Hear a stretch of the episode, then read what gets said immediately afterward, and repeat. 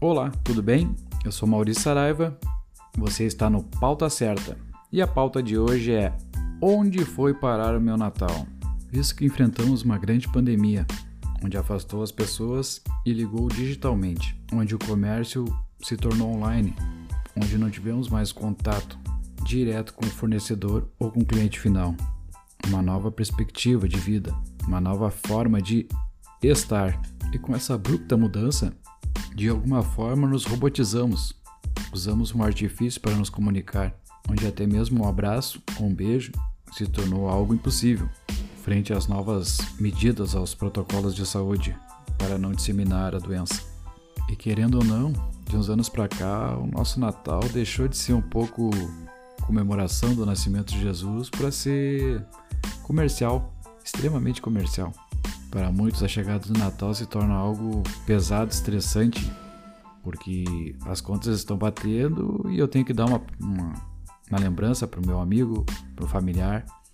E aí, como é que vai ser esse Natal? Será que não é o momento de esquecermos o comercial e valorizarmos mais o contato humano, mais a interação interpessoal, celebrarmos a vida, sendo que muitos perderam os familiares nessa pandemia? Eu acho que é um motivo grande para comemorarmos e conseguir de alguma forma se ligar mais.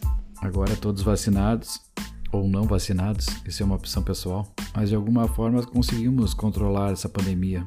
E se você está escutando esse podcast hoje, se considere um sortudo, uma pessoa abençoada que não passou pela ou passou e enfrentou essa doença da Covid-19. E agora, será que o Natal será diferente? Será que vamos conseguir relembrar aquele Natal de infância, onde a família se reunia e desfrutava da, da troca, do abraço, do carinho?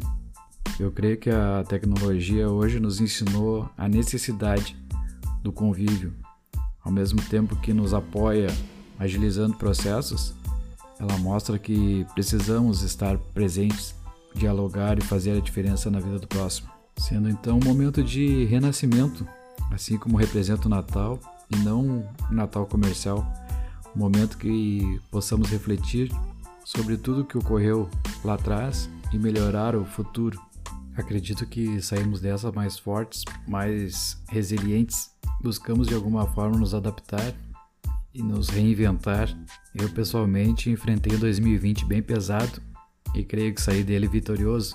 Acho que todos passamos por aprovações em 2020 e temos um momento excelente de renascer, de festejar, festejar a, a vida, algo tão precioso que foi nos dado, um presente divino, onde conseguimos de alguma forma evoluir como pessoa e agradecer e muito pela chance de continuarmos aqui.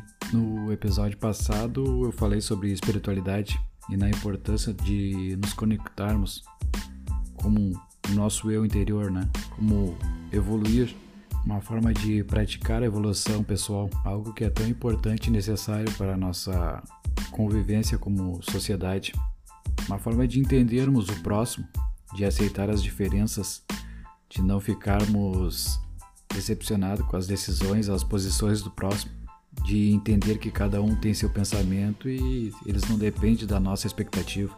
Saber que cada um tem seu lugar na sociedade e as diferenças é que tornam ela tão bonita. E ver que a parte boa da vida não é aceitar a pessoa, o próximo, é entender o próximo, o que ele quer passar, qual o pensamento dele, né? Como todos dizem, né? Temos uma boca, dois ouvidos dois olhos. Sendo assim, precisamos olhar mais, escutar mais e perceber que somos diferentes, né? Não temos a mesma linha de pensamento, a mesma bagagem cultural que recebemos no decorrer da vida, sendo que algumas pessoas têm esse desenvolvimento cultural mais acelerado, mais desenvolvido, que merece o aplauso, e pessoas com menor cultura que merecem o nosso apoio. Mas eu acho que nunca de forma impositiva, não podemos impor a pessoa de agir de alguma maneira, mas sim demonstrar o que achamos correto e como pensamos, respeitando sempre o pensamento do próximo e colocando de forma correta o que julgamos ser o certo, que muitas vezes não é o certo, afinal ninguém é dono da razão, né? Então é isso, espero ter colaborado um pouquinho nesse curto tempo e contribuir para o próximo aí de forma que consiga parar, respirar e absorver, entender o que está vindo, o que vai ser, como vai ser e tornar melhor a sua existência aqui, a sua presença aqui na Terra de forma agradável, curtir a vida realmente. Deixo aqui meu tradicional quebra-costela e o meu contato pauta certa podcast arroba gmail.